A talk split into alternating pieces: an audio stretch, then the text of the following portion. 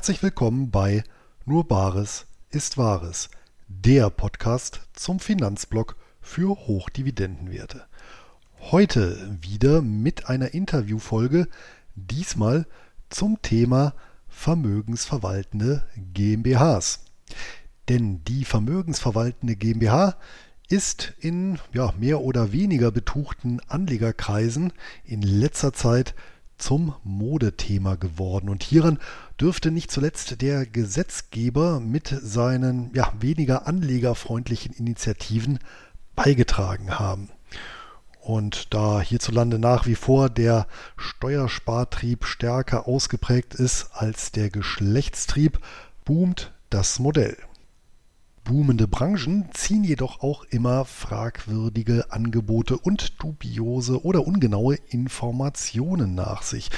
Und das gilt besonders dort, wo sich juristisch schwer zu verdauende Komplexe wie beispielsweise das Gesellschafts- und Steuerrecht verbinden. Und umso mehr freut es mich, mit Felix Schulte einen ausgewiesenen Kenner der Materie und gestandenen Praktiker vor das Mikrofon bekommen zu haben.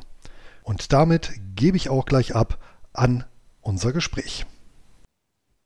Heute bei mir im Geldgespräch zu Gast ist ein Mann, der gemeinsam mit seiner Mitgründerin an die Zusammenführung zweier Parallelwelten in Deutschland herangegangen ist, nämlich die Bürokratie und die Digitalisierung. Ja, über die gemeinsame Firma Wright gründen sie mittlerweile GmbHs am laufenden Band und kümmern sich auf Wunsch zusätzlich um die gesamte Verwaltung inklusive Jahresabschluss, Buchhaltung und die Steuererklärung. Hallo nach Berlin und herzlich willkommen, Felix Schulte. Vielen Dank, Luis. Ja, wie kommt man auf die erstmal abwegig erscheinende Idee, einen Unternehmensgründungsprozess, der ja doch sehr Bürokratie und Institution behaftet ist, digitalisieren zu wollen? Na, eigentlich ähm, muss ich da ein bisschen für ausholen. Ich habe ähm, damals, als er noch StudiVZ gemacht hat, Michael Brehm kennengelernt. Und Michael Brehm hat mir damals empfohlen, da war ich äh, ganz jung nach Berlin gekommen, bloß keine Anteile privat zu halten, sondern wenn ich ein Startup mache, meine Anteile über eine äh, vermögensverwaltende GmbH zu halten. Und da habe ich das erste Mal von diesem Paragraph 8b gehört. Ähm, und zwar bedeutet das, dass wenn eine Kapitalgesellschaft an einer anderen Kapitalgesellschaft beteiligt ist und du die Tochter verkaufst, 95 Prozent der Gewinne steuerfrei sind. Mhm. Das kannst du dir vorstellen, wenn du sonst eine Firma verkaufst, hast du Teileinkünfteverfahren, das sind dann so um die 28 Prozent. Oder du zahlst dann halt 1,5 Prozent, wenn du über eine GmbH beteiligt bist. Ja, und, also 1,5 Prozent auf die 5 Prozent. Nee, du zahlst, äh, du hast in der GmbH ungefähr 30 Prozent Steuersatz und mhm. davon sind 95 Prozent frei. Genau. Und dann im Prinzip die 5 Prozent mal die 30 Prozent sind genau, 1,5.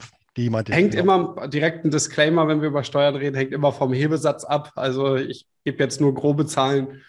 Ja, und dann hat äh, Michi mich damals draufgebracht ähm, und das hat super viel Sinn gemacht und ich habe dann ähm, eine Firma gegründet ähm, und habe dann tatsächlich meine Anteile auch über eine GmbH gehalten und habe diese Firma 2015 verkauft und war sehr, sehr glücklich, dass ich die nicht privat, dass ich meine Anteile nicht privat besessen habe.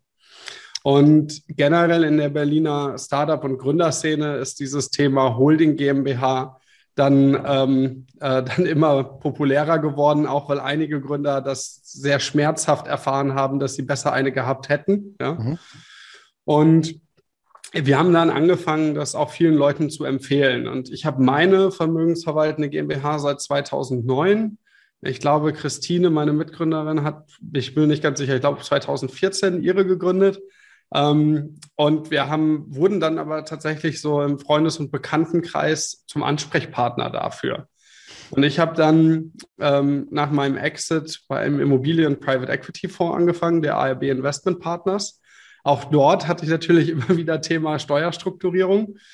Und wir haben dann ähm, 2018 mit Ride angefangen, damals noch anders. Wir haben mal, ein, wir haben mal zwei, drei Immobilienprojekte gemacht und ähm, haben dafür auch GmbH-Konstruktionen gemacht. Und die Leute, mit denen wir Kontakt hatten, haben immer mehr angefangen, uns zu fragen, wie geht das denn mit der Vermögensverwaltung? Hast du denn Steuerberater? Wie funktioniert das mit der Gründung? Kannst du eine Bank empfehlen? Und ich war auch ein bisschen genervt aus zwei Gründen. Zum einen war es viel Arbeit, zum anderen hatte ich aber auch keine guten Antworten. Also ich konnte immer sagen, welche Banken man nicht nehmen sollte, ja. hatte aber noch keine, die man nehmen sollte. Ja? Und äh, Christine und ich haben selbst unsere Steuerberater oft gewechselt. Und wir haben uns dann irgendwann hingesetzt und haben gesagt, pass mal auf, es geht jetzt nicht mehr, dass wir auf unserem privaten WhatsApp so viele Fragen beantworten. Entweder sagen wir jetzt allen, sie sollen sich zum Teufel scheren oder wir bauen ein Produkt dazu. Und dazu muss man einfach verstehen, die vermögensverwaltende GmbH ist ein tolles Konstrukt, ähm, um Steuern zu sparen oder Kosten zu optimieren, wenn man in Immobilien investiert, in Wertpapiere, Angel Investments macht und so weiter. Also nicht, auch nicht für alle Investments. Aber die ist halt mühsam. Ja, man äh, hat da viel Arbeit mit. Man muss sich darum kümmern. Ähm, die Steuer, äh, man braucht einen Steuerberater, Jahresabschluss und, und, und. Und die kostet halt Geld und Arbeit. Und wir haben dann überlegt, dieses Konstrukt, was es ja schon ewig gibt und was viele reiche Familien nutzen und was Anwälte immer wieder neu aufsetzen, ob wir das nicht einfach standardisieren können. Mhm. Und haben dann genau überlegt, was denn unsere Haupt-Painpoints sind mit unseren eigenen vermögensverwaltenden GmbHs. Wir waren nämlich auch ein bisschen genervt, aber das ist nicht die schlechteste Voraussetzung, um ein gutes Produkt zu bauen. ja, und ich nehme an, ihr haltet eure Anteile jeweils an Reit auch in einer vermögensverwaltenden GmbH. Ich besitze privat fast gar nichts. Also ich ja, habe privat okay. 10.000 Euro auf dem Konto und äh, alle Immobilien, alle Wertpapiere, alle Firmenbeteiligungen liegen alle in meiner Gesellschaft. Ja, interessante Geschichte aus einem WhatsApp-Kanal, eine, eine Gründung und ein, ein Unternehmen. Mittlerweile habt ihr ja über oder knapp 400 GmbHs gegründet und 500 in der Betreuung. Hm, was waren denn aus diesem Prozess oder aus der Vielzahl der Gründungen eure wesentlichen Erkenntnisse ähm, im Bereich eben ja, der Möglichkeiten, das Ganze wirklich zu digitalisieren? Ja, ich muss dazu sagen, der Digitalisierungsprozess geht immer noch weiter. Ja, also mhm. wir ähm, sehen uns tatsächlich auch als Softwareunternehmen und optimieren dementsprechend auch immer noch weiter. Was erstmal die interessanteste Erkenntnis ist bei diesem ganzen Prozess, ist doch, wie schwierig das mit unserem deutschen föderalen System ist. Denn Mittlerweile sind wir in unseren Gründungsschritten sehr, sehr schnell. Aber wir warten natürlich auf die Behörden. Und es mhm. gibt, gerade wenn ich ein Depot will, gibt es immer zwei große Hürden. Das eine ist die Steuernummer und das andere ist Handelsregistereintragung. Und ähm, es gibt ähm, Amtsgerichte, die sind sehr schnell. Berlin ist wirklich gut mit zwei Wochen im Schnitt. Ähm, es gibt aber auch schlimme wie Bielefeld, da hat man manchmal zwölf Wochen. Und was aber noch viel schlimmer ist, sind die Finanzämter. Also so eine Steuernummer dauert manchmal eine Woche, manchmal liegt das auch zwei Monate. Ähm, und man braucht halt beides. Ja, das ist, ähm, und das ist einfach sehr interessant, diese Varianz zu sehen, wie einzelne Gemeinden, ähm, ja, wie schnell oder wie langsam die sind. Ja, und wir wissen mittlerweile auch schon, also Bielefeld ist ganz schlecht, kann ich schon sagen. ähm, Handelsregister, komischerweise. Es ist auch manchmal komisch, weil da, wo das Handelsregister schnell ist, ist Finanzamt langsam oder umgekehrt. Ähm, ich hätte nicht gedacht, dass es deutschlandweit so viele Unterschiede gibt. Ja, also das äh, hat mich wirklich überrascht. Aber ansonsten merkt man einfach, dass sich doch viel automatisieren, äh, viel automatisieren lässt. Und mittlerweile kriegen unsere Kunden eben Login zum Right-Kunden-Account und werden dort komplett betreut und können äh, und sehen genau, in welchem St äh, Prozessschritt sie bei der Gründung sind. Jetzt haben wir ja schon oder sind wir ja schon eingestiegen mit der vermögensverwaltenden GmbH. Magst du vielleicht noch mal kurz den Unterschied aufzeigen? Was ist denn überhaupt eine vermögensverwaltende GmbH, GmbH im Gegensatz zu einer ja, normalen oder operativ tätigen GmbH? Also erstmal juristisch gibt es keinen Unterschied. Ja? Also eine GmbH ist erstmal eine GmbH und eine Vermögensverwaltende ist auch eine GmbH. Ähm, das ist eher umgangssprachlich zu sehen. Und was man, wie man sich das vorstellen muss, ist eine vermögensverwaltende GmbH ist einfach eine GmbH, die von ein oder zwei Gesellschaftern, also entweder eine Einzelperson oder ein Paar bei uns äh, gegründet wird, um Vermögen zu halten, was man sonst im Privatvermögen hätte. So, also man entscheidet sich bewusst, Wertpapiere, Immobilien oder Firmenbeteiligung im Betriebsvermögen zu halten. und hat dadurch eben Vorteile, dass man zum einen Kosten verschieben kann und zum anderen günstigere Steuersätze hat, je nach Anlageklasse. Also ähm, die Motivationen sind da unterschiedlich. Also wenn ich eine operative Gesellschaft habe, die ich vielleicht mal verkaufen will, so wie ich das vorhin in meinem Fall erzählt habe, kann ich eben von dieser 95-prozentigen Steuerbefreiung profitieren. Das gleiche habe ich bei Aktien. Ähm, wenn ich mit Derivaten trade, habe ich den Vorteil, dass ich nicht unter der Verlustverrechnungsbeschränkung liege. Und dann habe ich einen ganz großen Vorteil bei Immobilien. Denn wenn ich äh, Immobilien langfristig im Bestand halte und auf ein paar Sachen achte, habe ich nur einen Steuersatz von 15 Prozent statt der privaten Einkommenssteuer. Und deswegen eigentlich bei, Opera, bei Unternehmern, Wertpapieren und Immobilien sollte man sich dringend die GmbH angucken, wenn man ein gewisses Vermögen hat. Mhm. Da werden wir sicher gleich nochmal drauf zu sprechen kommen. Und wenn ich mich nicht täusche, ist ja auch ein wesentlicher Punkt, auf den ich natürlich achten muss, dass ich da auch nichts vermische in der vermögensverwaltenden GmbH. Ne? Der Klassiker ist ja Immobilienbestand zum Beispiel mit Hausmeisterservice einbringen. Ja, dann habe ich ja im Prinzip eine gewerbliche Tätigkeit mit einer vermögensverwaltenden gemischt und das bringt natürlich dann das Konstrukt als rein vermögensverwaltend zu Fall, richtig? Also grundsätzlich, du kannst erstmal alles, alles vermischen, außer bei Immobilien. Und bei Immobilien ist es so, dass du ähm, die Möglichkeit hast, deine GmbH, wenn sie Immobilien hält, von der Gewerbesteuer befreien zu lassen. Mhm. Ähm, die Gewerbesteuer in Deutschland liegt je nach Hebesatz so um die 15 Prozent und ansonsten zahlt die GmbH noch Körperschaftssteuer, ebenfalls 15 Prozent. Das heißt, du bist, äh, wenn du dich befreien lässt, zahlst du nur noch Körperschaftssteuer und kommst äh, auf ungefähr 15 Prozent Steuersatz. Und da gibt es aber eine Regel, und zwar müssen 95 Prozent der Einnahmen aus äh, der Einnahmen der Gesellschaft aus Vermietung und Verpachtung kommen. Und wenn du dann operativ tätig bist, wie du sagst mit dem Hausmeisterservice oder so, dann wirst du gewerbesteuerpflichtig. Und es gibt da eben diese sogenannte Schmutzgrenze von 5 Prozent. Ja. Also du kannst so ein bisschen was machen, ja, irgendwie die Solaranlage auf dem Dach. Aber wenn du mehr als diese 5% Schmutzgrenze hast, wird die gesamte Gesellschaft gewerblich, äh, gewerblich. Und dann verlierst du eben den Steuervorteil. Und das ist der Grund, warum viele unserer Kunden oder generell viele äh, für Immobilien eine eigene Gesellschaft aufsetzen und die isolieren. In Ordnung. Und bei Wertpapieren gibt es das nicht, oder was ist der? Nee, du kannst tatsächlich Immobilien und Wertpapiere kombinieren. Mhm. In dem Fall werden die Wertpapiere voll besteuert, aber sie sind, äh, aber sie sind nicht schädlich für die Immobilie. Okay. Und wenn man die Wertpapiere komplett getrennt hat, was ist da der Vorteil? Wenn ich also wirklich eine, eine GmbH habe, ausschließlich zum Halten von Wertpapieren und ja, plus Derivaten, ja, du hast eben, also es kommt auf die Art der Wertpapiere an. Aktien sind eben in Deutschland stark privilegiert. Veräußerungserlöse sind zu 95 Prozent steuerfrei. Das heißt, da landest du eben bei diesen 1,5 Prozent Steuern und bei den Derivaten hast du keine Verlustverrechnungsbeschränkung. Also das sind die Vorteile, wenn du Wertpapiere in der Gesellschaft hältst. Gut.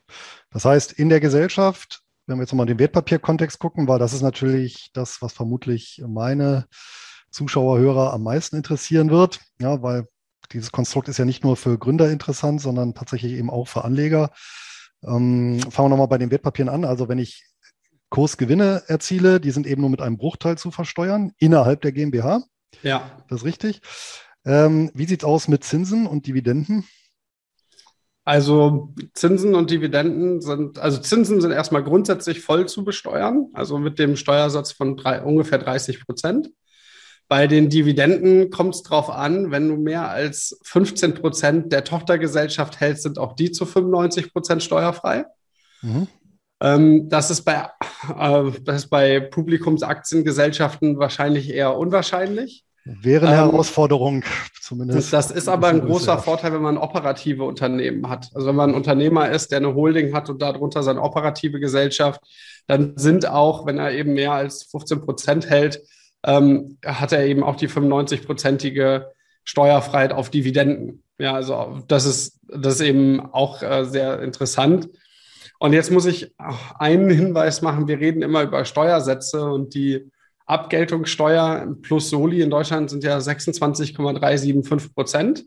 Und jetzt hören viele Leute, oh, GmbH 30 Prozent, dann stelle ich mich ja schlechter, weil sie den Steuersatz so miteinander ja. vergleichen. Es ist aber tatsächlich so, dass ähm, du privat ja deine Steuern auf die Einnahmen zahlst. Ja, also du hast ähm, und in der Gesellschaft ist das so, du zahlst deine Steuern auf den Gewinn. Das heißt, wenn du jetzt erstmal Dividenden bekommst und hast dann aber Kosten, der Firmenwagen, das Bloomberg Terminal, äh, Zinskosten, weil du Leverage nutzt in deinem Portfolio, dann ist das voll anrechenbar und du äh, reduzierst deinen Gewinn und die 30 Prozent gehen dann auf den Gewinn. Das heißt, man kann, soll, ähm, man soll einen Fehler nicht machen, man soll diese Steuersätze nicht Prozent für Prozent vergleichen, weil du eben eine ganz andere Steuerbasis hast. Das heißt, du kannst ja dann auch beispielsweise dein Büro gegebenenfalls mit einbringen, wenn du dort eben dein Terminal stehen hast und dort quasi deinen Handelsraum und Vermögensverwaltungsraum ja, hast. Also und Büro, Computer, Internet ist immer total ja. unkritisch. Generell kann man alle Kosten absetzen, die mit der Gewinnerzielungsabsicht zusammenhängen. Das heißt übrigens auch, es kann schiefgehen. Ja, wenn ich keinen Gewinn habe, kann ich es trotzdem absetzen. Ja. ja ähm, und klassisch ist dabei eben, also der Firmenwagen ist natürlich ein großer Kicker. Aber äh, privat habe ich das Problem, ich habe diesen Sparer-Pauschbetrag mit 801 Euro. Ja. Wenn ich ein großes Portfolio habe und leverage mit Faktor 2, bin ich auch allein mit den Zinskosten schnell über den 800 Euro. Ja. Ähm, das kann passieren, ja. genau. Und ähm, wie sieht es aus mit Derivaten? Ich nehme an, die Gewinne aus Derivaten, beispielsweise Optionen, die werden auch mit den besagten 30 Prozent besteuert. Ähm, allerdings ja, eben ohne, ohne, dass ich diese Verlustverrechnung habe. Das heißt, hier kann ich dann auch Strategien wie, äh, weiß ich nicht, Volatility Spreads zur Absicherung oder äh, Bullput Spreads, wo ich also schon Absicherungsgegengeschäfte drin habe, die eben sonst mir in die Ver Verlustverrechnung reinlaufen, die ja, muss man sagen, relativ schnell erreicht ist. Ich glaube, die Grenze liegt bei 20.000 Euro. Die hatten ja, ursprünglich sollten es 10 sein, jetzt sind es 20. wenn das Ganze nicht gekippt wird und das Ganze uns dauerhaft erhalten bleibt, dann kann ich darüber halt diese Grenze aushebeln, weil die eben für Privatanleger gilt, aber nicht für ja, äh, ähm, an, äh, Gesellschaften. Ja, genau. Also wie du sagst, wir haben diese super blöde Regel.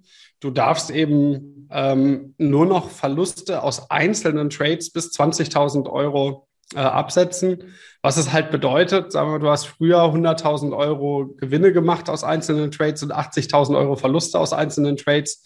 Da hättest du früher einfach 20.000 Euro Gewinn versteuert. Genau. Heute ist das so, du kannst nur noch 20.000 Kosten ansetzen. Das heißt, du kommst auf einen steuerlichen Gewinn von 80.000 ja. und versteuerst halt 80.000 Euro und zahlst mehr Steuern, als du Gewinne gemacht hast.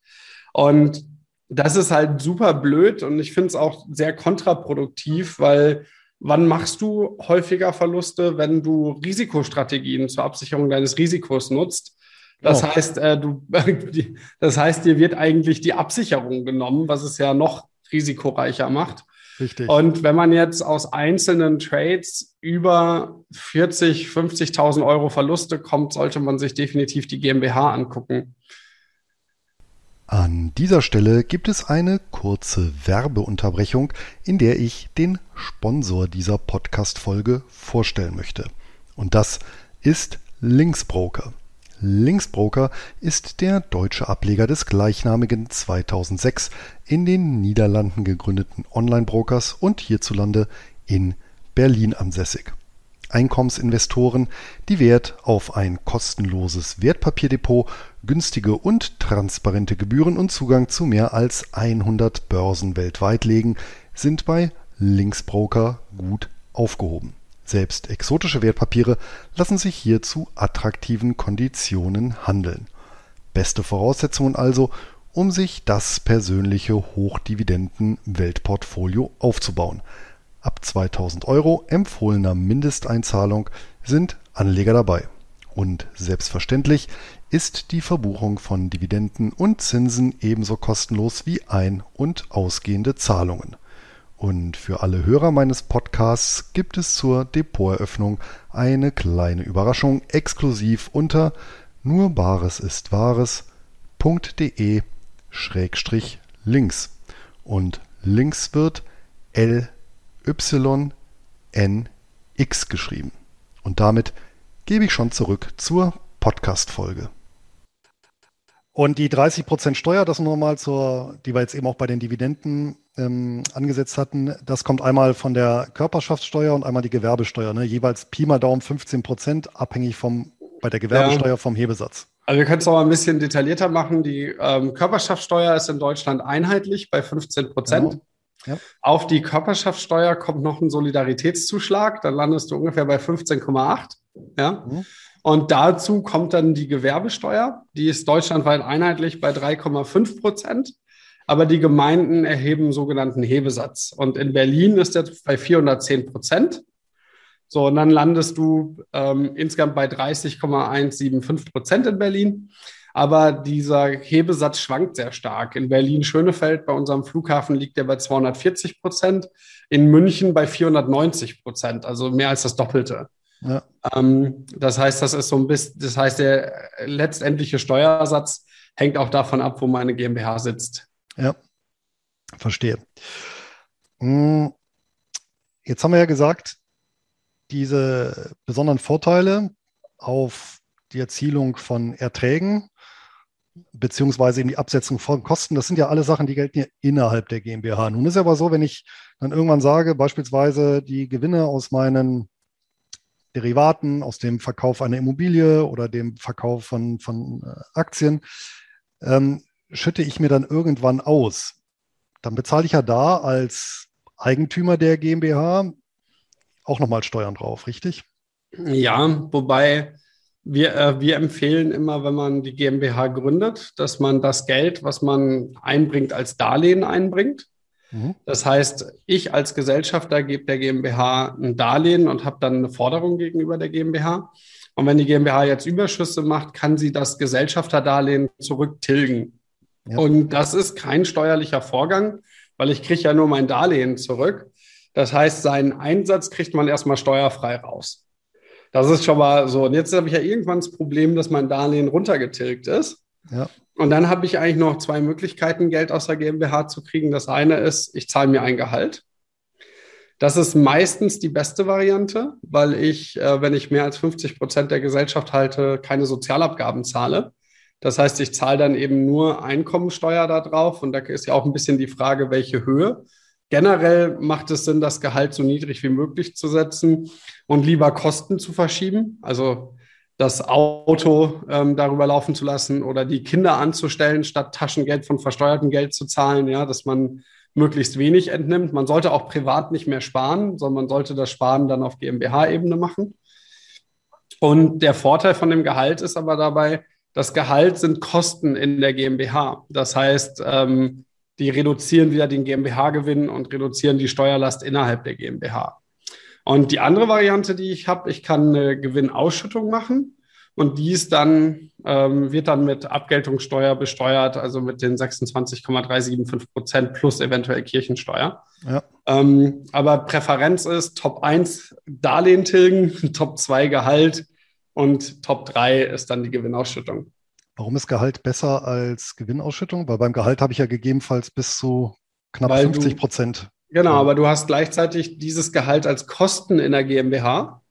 Ah, und diese genau. Kosten führen dazu, ja. dass du weniger Gewinne in der GmbH hast und die Steuern in der GmbH runtergehen. Ja, verstehe. Da muss man wieder auf beiden Ebenen gleichzeitig denken, privat und auf GmbH-Ebene. Genau, also es kann dann tatsächlich so sein, dass du, äh, wenn du jetzt große Dividendeneinnahmen hast, die du sonst mit 30 Prozent versteuern müsstest, dagegen rechnest du dann das Gehalt, sodass der Gewinn runter ist und dann hast du wirklich nur noch ähm, und dann hast du wirklich nur noch die, äh, die, äh, die Einkommensteuer. Und wie gesagt, die lässt sich ja auch ein bisschen spielen. Also wir haben einen Kunden, der ist gerade auf Weltumsegelung und der hat jahrelang kein Gehalt bezogen. Und jetzt, wo er eben kein Gehalt mehr kriegt, lässt er sich das von der GmbH auszahlen und hat sich dann das Gehalt auch so gesetzt, dass das, äh, dass das ein guter Grenzsteuersatz ist. Ja, aber das kann man ja selbst entscheiden. Wären dann auch solche Sachen möglich wie dass beispielsweise die Ehefrau die GmbH berät und dafür eine Rechnung schreibt? Ja, das ist durchaus möglich. Ähm, man muss immer sagen, es gilt immer der Fremdvergleich. Das heißt, ja. man prüft immer, ob das auch fremdüblich ist. Also wenn es die GmbH ja. irgendwo in Berlin für einen Euro mietet, bei mir selbst ist das eher unrealistisch. Ja. Genauso aber auch, wenn die für 50 Euro auf den Quadratmeter mietet. Ähm, oder wenn du eben deine Kinder einstellst. Also mein Vater hat das früher bei mir auch gemacht. Ich durfte dann immer den Hof fegen. Ja, aber es macht halt deutlich mehr Sinn. Du stellst deine Kinder in der Firma an, als dass du erstmal dein Gehalt versteuerst und dann deinen Kindern versteuertes Taschengeld gibst. Ja. Ja, aber es muss alles im Rahmen bleiben. Also es ist, äh, man kann da gestalten, aber man sollte auch nicht unverschämt werden. Ja. Ab wann darf ich meine Kinder einstellen? Ab welchem Alter? Ich bin mir gar nicht so, also ab 16 ist, ich glaube, so ab 14 ist kein Problem, weil ich bin nicht so bewandert, was das Arbeitsrecht bei Minderjährigen angeht. ja. Und ich würde dann aber tatsächlich empfehlen, die auch was machen zu lassen. Also wie hat mein Vater hat immer dafür gesorgt, dass der Hof der Firma dann auch wirklich gefegt war, ja. Ja, ich meine, aber heutzutage die Kinder kann man ja wunderbar einsetzen im Bereich Social Media, da kennen sie sich im Zweifel besser aus als man selber. Ja, total. Ja, und also ich, ich finde das auch absolut gerechtfertigt. Ja, und, ähm, ja, ja, absolut. Genau. Finde ich auch eine, eine, schöne Sache. Die lernen ja dann auch ein bisschen ja, in, dieses, in dieses Unternehmerische reinzukommen, äh, lernen dann auch den Wert der Arbeit zu schätzen, bleibt in der Familie alles, ist ja dann gegebenenfalls auch interessanter als irgendwie Zeitung austragen. Ja. Ja. Wobei nichts gegen Zeitung austragen, auch das sind ja wertvolle Lektionen, die man lernen kann. Wenn ja den Firmenwagen sauber machen. Zum Beispiel. ja, ähm, nochmal ganz kurz zum Darlehen, um das mal zum Verständnis. Das heißt, Nehmen wir mal an, ich habe eine, weiß ich nicht, halbe Million Euro und die möchte ich in Wertpapieren anlegen über eine GmbH. Ähm, ich habe die aber noch als Liquidität liegen, dann kann ich quasi 25.000 Euro, ich meine, das ist nach wie vor noch der Satz, den ja. ich als Eigenkapital in eine GmbH einbringen muss. Ähm, und dann kann ich 475.000 als Darlehen reinbringen. Verzinst, genau. marktüblich. Genau, das gibst du als Darlehen rein. Ja. Übrigens, das Stammkapital, die 25.000 Euro kannst du auch anlegen. Ja, also kann, die sind nicht ja. weg. Ja, ähm, die kannst du investieren. Und dann hast du eben der Firma 475.000 Euro Darlehen gegeben zu einem marktüblichen Zins. Marktüblicher Zins ist Euribor plus ein Prozent. Dann bist du aktuell ungefähr beim halben Prozent. Die Zinseinkünfte musst du privat versteuern. Das ist aber dann nicht viel. Ja, also das ist dann der Teil, den du dann versteuern musst. Aber wenn dann die GmbH Geld tilgt, dann ist die Tilgung steuerneutral, weil du kriegst ja nur dein Geld zurück. Genau. Verstehe. Und das machst du besonders elegant über einen Rahmendarlehensvertrag, dass du der Firma einen Kreditrahmen gewährst. Und dann kannst du relativ bequem, kann der, äh, kann der Darlehensgeber mehr Geld an die GmbH zahlen oder die GmbH zurück. Ja, das heißt, du machst, es bietet sich an, nicht einen Darlehensvertrag mit einem festen Betrag zu machen, sondern eben einen Rahmendarlehensvertrag, so ähnlich wie ein Dispo. Ja. Ja, dass man ein bisschen flexibler ist. Dann hast du im Prinzip so eine revolvierende Kreditlinie. Genau, und ja. äh, du hast ja vorhin gesagt, bei uns ja geht es ja nicht nur um die Gründung, sondern eben auch darum, die mit der Firma richtig umzugehen. Und wir liefern dann auch die Vertragstemplates dafür und sagen den Kunden, wie man das dann richtig macht. Und das ist alles auf unserer Plattform, kann man sich dann diese ganzen Verträge und so runterladen äh, mit einer Ausfüllhilfe. Wir sind ja keine äh, Rechtsanwälte, wir dürfen also das nicht für dich ausfüllen oder anpassen, aber wir können dir eben die Templates geben und das machen wir auch. Aber ich nehme an, über die Templates hat mal ein Jurist, eine juristisch kundige Person drüber geschaut. Ja, wir arbeiten ja mit äh, mittlerweile zehn Partnersteuerberatern, die teilweise auch Rechtsanwälte sind und haben dazu noch über 46 weitere Steuerberatungsgesellschaften, die unseren Service nutzen. Äh, das heißt, wir, wir stimmen sowas natürlich auch immer im Netzwerk ab. Ja. Jetzt gibt es natürlich einen Punkt, der jetzt auch in letzter Zeit nochmal aufgekommen ist. Wie sieht es denn damit aus, wenn ich mich dann irgendwann entscheide, beispielsweise Deutschland zu verlassen?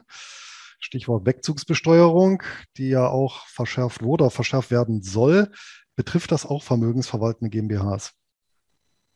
Ja, also ähm, jetzt ist, ja, betrifft sie. Ähm, du hast, also bei der Wechselbesteuerung ist ja immer die Frage, willst du dauerhaft gehen oder kommst du irgendwann wieder? Ja. Ähm, du kannst ja, wenn du eine Rückkehrabsicht hast, über zehn Jahre fällt die Steuer nicht an, dann wird die gestundet. Wenn du aber wirklich dauerhaft ausreisen willst, dann hast du eben dieses Problem für deine ganzen Vermögensgegenstände. Bei der GmbH ist das eben die Wegzugsbesteuerung. Ähm, wenn du aber zum Beispiel Immobilien hast, dann hast du auch noch zehn Jahre eine beschränkte Steuerpflicht. Ja? ja. Also richtig gut kommt man da nicht drum rum. Ja gut, aber das Aktiendepot da, also als Privatperson, das kann ich ja einfach umziehen, das ist ja gar kein Problem. Ne? Ähm, nee, das stimmt nicht. Du hast äh, da zwar keine Wegzugsbesteuerung, aber du hast eben ähm, die erweiterte Steuerpflicht und bist äh, nach wie vor zehn Jahre in Deutschland steuerpflichtig für alle Einnahmen aus, deinen, äh, all, aus deinem Wertpapierdepot. Es gibt da ein paar Freigrenzen, aber die sind so niedrig. Aber gilt das nicht für, für deutsche Wertpapiere? Also wenn ich beispielsweise als Deutscher, ich meine, jetzt wir natürlich, kommen wir ein bisschen vom Thema ab, aber wenn ich, wenn ich ein Depot habe, sagen wir mal, in, äh, in der Schweiz und dort Wertpapiere aus den USA lagere und dann ins Ausland gehe als Deutscher. Ja, aber dann hast du dein Depot schon in der Schweiz, ne? Ja. Also, wie gesagt, das muss man sich dann nochmal äh, detaillierter angucken, aber der Staat ist schon, da ja. ziemlich hinterher. ähm, was tatsächlich ja. relativ gut geht, ist, ähm, der Gesetzgeber hat das schön definiert als äh, Wertanlagen, die keine Einkünfte liefern. Ja. Ähm, die sind ausgenommen. Das heißt, deine Patek Philippe oder Kunst ähm, ist leichter ins Ausland zu übertragen als Sachen, die wirklich Einnahmen erzielen. Mhm. Verstehe. Ja, und die Wertpapiere erzielen leider Einkünfte. Das heißt, die fallen da fallen halt unter die ähm, fallen halt unter die Steuerpflicht mhm. beim Wegzug ins Ausland. Wenn wir dann bei dem Thema sind, jetzt passt das doch wieder. Kann ich denn in diese GmbH ähm, auch direkt Wertpapiere einbringen, die ich schon als Privatperson habe? Statt der, also ne, statt jetzt der mhm. Wertpa statt der GmbH ein Darlehen zu geben über äh, die besagten 475.000 Euro plus 25.000 Euro Einlage, zu sagen, Kannst hier sind 500.000 in Wertpapieren? Kannst du machen. Die stillen Reserven werden aber trotzdem aufgedeckt und versteuert. Hm. Also es geht aber auf jeden Fall, dass ich jetzt das eins zu eins jetzt einfach übertrage, so ein Wertpapier. Ja, du kannst übertragen, aber wie gesagt, dabei fällt dann auch eine Steuer an. Ja. Der Vorteil ist, also du zahlst dann die Steuer, dafür sind deine Anschaffungskosten dann auch äh, höher. Das heißt, du hast dann sozusagen nur eine Zwischensteuer bezahlt. Ja, in Ordnung. Gut, okay. Das ist, also quasi, es wird so getan, ist Übertrag wie Verkauf und Neukauf. genau. Verstanden. Und ähm, äh, ihr habt ja auch geschrieben, ihr arbeitet ja da mit verschiedenen Depotbanken zusammen. Kann ich denn auch frei eine Depotbank entscheiden und, oder ist das vorgegeben bei den GmbHs, ähm, die ihr gründet? Ja, also es ist, ähm, hat nicht so viel mit unserer Gründung zu tun. Generell ist das so, 40 Prozent unserer Kunden sind mit Bestands-GmbHs zu uns gekommen. Ja? ja. Also äh, ob man über uns gründet oder selbst gründet oder schon eine hat, ist gar nicht so entscheidend. Aber wir haben eben ähm, eine der Erkenntnisse von Christine und mir war, dass Wertpapiere in der GmbH total spannend sind, aber sehr mühsam, weil du eben in der GmbH zur doppelten Buchhaltung verpflichtet bist. Ja. Und dann war bisher die Methode immer, der Steuerberater bucht vom Papier weg ja. ähm, und stellt dir das nach Stunden in Rechnung. Ja. Und wir haben äh, das automatisiert. Wir haben mit unseren Partnersteuerberatern eine Wertpapierverbuchung gebaut, die alle Trades deines Depots ausliest und dafür die Buchungen erstellt. Also sowohl die Finanzbuchungen als auch die Abschlussbuchungen ähm, und so weiter. Und das können wir nur mit manchen Brokern machen. Wir arbeiten dabei, neue zu, äh, da, also wir arbeiten daran, neue zu integrieren. Aber du kannst nicht zu einem beliebigen Broker gehen und wir können das verbuchen. Also du kannst mit uns gründen und zu jedem Broker gehen. Aber wenn du die Automatisierung der Buchhaltung möchtest, dann muss das einer unserer Partnerbroker oh. sein. Da muss ich mal direkt fragen, weil ich stelle mir, also das stelle ich mir dann manuell extremst aufwendig vor, gerade bei Derivaten, weil da jagt man ja schon mal ein paar hundert im Jahr über den Tresen. Wir haben Kunden, die früher sechsstellige Beträge an Steuerberater im Jahr bezahlt haben für den Service. Ja, das kann ich mir vorstellen. Aber welche, mit welchem Optionsbroker oder Derivatebroker arbeitet ihr denn da zusammen? Also wir können grundsätzlich alles, was Interactive Brokers ist. Also zu ja. Interactive Brokers äh, als Introducing Broker gehört ja auch CapTrader, FX Flat, Lynx, Banks und so weiter. Ja. Und dazu haben wir die WH Self Invest, die GBE und die JFD. Ja. Und äh, wir arbeiten noch gerade in einer großen deutschen Privatbank. Okay. Ähm, und ja, da kommt so Stück für Stück was hinzu. Das Problem ist, uns hilft ein Kontoauszug oder ein CSV-Export nicht, weil wir müssen wirklich zu jeder Cash-Bewegung, zu jeder Gebühr wissen, was das ist. Also ist das jetzt ausländische Quellensteuer, ist das dies, ist das das? Und das, äh, da reicht leider kein Kontoauszug für. Wir brauchen schon da mehr Daten. Und das ist auch die große Herausforderung von den, pa von den Partnerbanken, immer ausreichend Rohdaten zu kriegen. Sehr schön. Dann kommen wir mal zur Gretchenfrage. Ab wie viel sagen wir, Euro Gegenwert bei Immobilien und bei Wertpapieren lohnt sich denn so ein Konstrukt?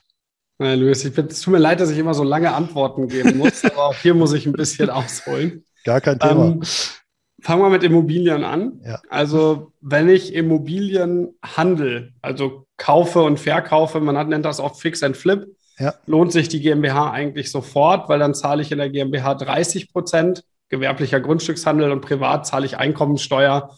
Und wenn ich mit Immobilien handel, bin ich da eigentlich sofort im Spitzensteuersatz. Wenn ich Immobilien langfristig im Bestand halte und Einnahmen aus Vermietung und Verpachtung habe, kann ich mich eben von der Gewerbesteuer befreien lassen und zahle nur 15 Prozent Steuer statt Einkommensteuer im Privatvermögen. Das lohnt sich ab ungefähr 70.000 Euro Jahresmieteinnahmen. Mhm. Ja, so dann haben wir das ganze Thema Verlustverrechnungsbeschränkung Derivate. Das lohnt sich, wenn ich eben mit äh, Termingeschäften handle. Das lohnt sich, wenn ich über 40.000 Euro Verluste aus einzelnen Trades bin. Dann sollte ich mir die GmbH angucken. Ja. Und wenn ich eine Aktienstrategie fahre, dann lohnt es sich äh, ungefähr ab 100.000 Euro und 15 Jahre Anlagehorizont. Je länger der Anlagehorizont, desto kleiner der Betrag, desto kürzer der Anlagehorizont, desto größer sollte der Betrag sein. Ja. Wenn ich über 300.000 Euro bin, sollte ich auf jeden Fall zur GmbH wechseln. Ähm, natürlich kommt es dann auch ein bisschen darauf an, wie viel Kosten kann ich verschieben. Also so Firmenwagen, das hilft. Und letzten Endes eigentlich bei Unternehmern, die irgendwann mal ihre Firma verkaufen wollen, lohnt, äh, sollte man auch immer eine Kapitalgesellschaft als Holding dazwischen ziehen. Und dann gibt es noch den Fall, wenn man Freiberufler ist, Freelancer und ungefähr 30.000 Euro mehr Einnahmen hat, als man zum Leben braucht, sollte man sich auch die Kapitalgesellschaft angucken. Das ist doch schon äh, sehr präzise und äh, auch von den ja, also Nominalwerten her klar, aus, klare Aussage. Ja, es sind, also es sind Erfahrungswerte. Natürlich kann das mit der Einzelsituation variieren. Ne? Also ja. manche Leute können mehr Kosten in die GmbH schieben, andere weniger. Kommt auch immer auf den Zeithorizont auch an.